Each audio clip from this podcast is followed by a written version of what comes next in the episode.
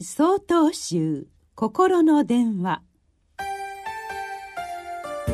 今週は「悪魔との対話」と題して静岡県法徳院沢木宝生さんのお話です。お釈迦様は6年間の苦行の後座禅を7日間組まれ12月8日の明け方に悟りを開かれました。悟りを開かれる直前お釈迦様のもとに悪魔がやってきたと経典は伝えています。近づいてきた悪魔はこのようにささやきます。あなたは顔色が悪い。もう体は持たないであろう。もうそんな苦しい修行はおやめなさい。そのささやきに対しお釈迦様はこう答えます。怠け者よ私の心は澄み渡っている。だから私はあなたのそのような誘惑に負け修行をやめることはない。このように言って悪魔を追い返し再び座禅を続けられたのです。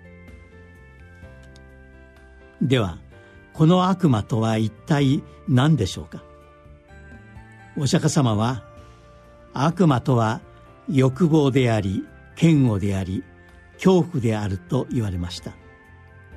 つまり自らの心にある修行への思いをなえさせる感情が悪魔の姿を借りて目の前に出現したというわけです。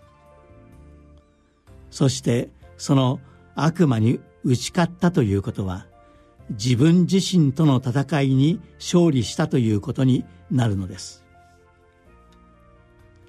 ここで言う悪魔は何も修行に限った話でなく私たちの身近にも存在します。例えば誰に対しても優しく接して生きていこうという素晴らしい信念を持っていたとしましょう。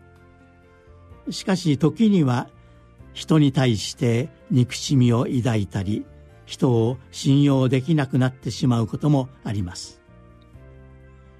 このような時に悪魔は人に優しくするなんてことは所詮夢物語だからやめてしまえとささやいてくるのです。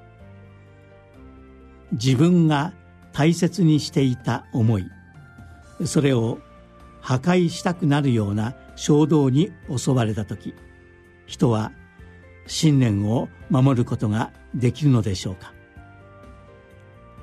お釈迦様が悪魔に打ち勝ち座禅を続けられたという事実は自分自身との戦いに苦悩する私たちに勇気を与えてくれるのです。